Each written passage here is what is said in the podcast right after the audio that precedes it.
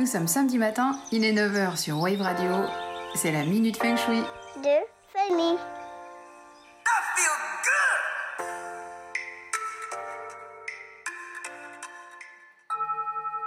Ce matin, je vous propose un aparté spécifique sur les angles.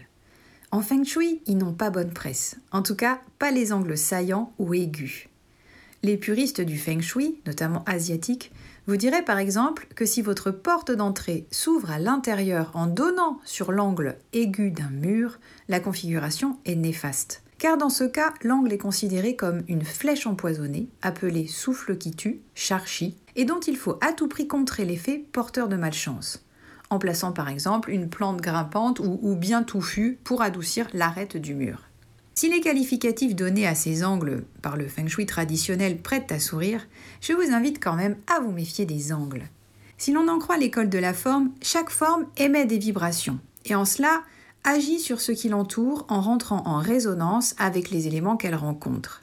Chaque forme a son propre message informationnel et son énergie. Les anciens, notamment les Égyptiens ou les constructeurs de cathédrales à l'architecture romane au Moyen Âge, recouraient d'ailleurs aux formes en fonction de l'énergie qu'ils souhaitaient voir émettre par la structure. Bref, la forme émet des vibrations, bonnes comme mauvaises d'ailleurs, qui ont un grand pouvoir de pénétration. Imaginez les vibrations qu'envoie une lame de couteau. Notre bon sens nous dit qu'elles ne sont pas très sympathiques. D'ailleurs, si je m'approche de vous en pointant ce couteau dans votre direction, vous reculerez instinctivement.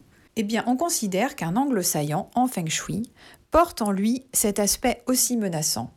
Ainsi, il vous est déconseillé de travailler dos à un meuble dont l'arête est dirigée vers vous. Il n'y aura pas de sensation particulière, mais plutôt un ressenti à la fin de la journée, comme si on avait gardé une pointe invisible dans votre dos.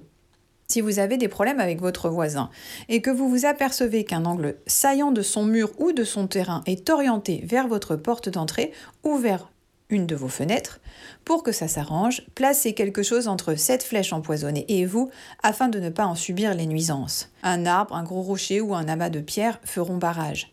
Et si vous voulez lui renvoyer l'ascenseur, libre à vous de construire des remparts à la Vauban. Après, si vous vous entendez très bien avec votre voisin, même si vous êtes dans cette configuration, surtout ne changez rien. En Asie, dans certaines villes comme Hong Kong ou Taïwan, très influencées par le feng shui, beaucoup de bâtiments ont leur rebord arrondi dans le but de ne pas nuire au voisinage. À l'intérieur de la maison, les meubles d'angle sont conseillés pour boucher les angles. À défaut de pouvoir disposer de ce type de mobilier et souvent sur mesure, et pour éviter la stagnation du chi, c'est-à-dire de la mauvaise énergie derrière le meuble, posez-y un objet lourd qui fera office de bouchon, ou vous pouvez installer une lumière.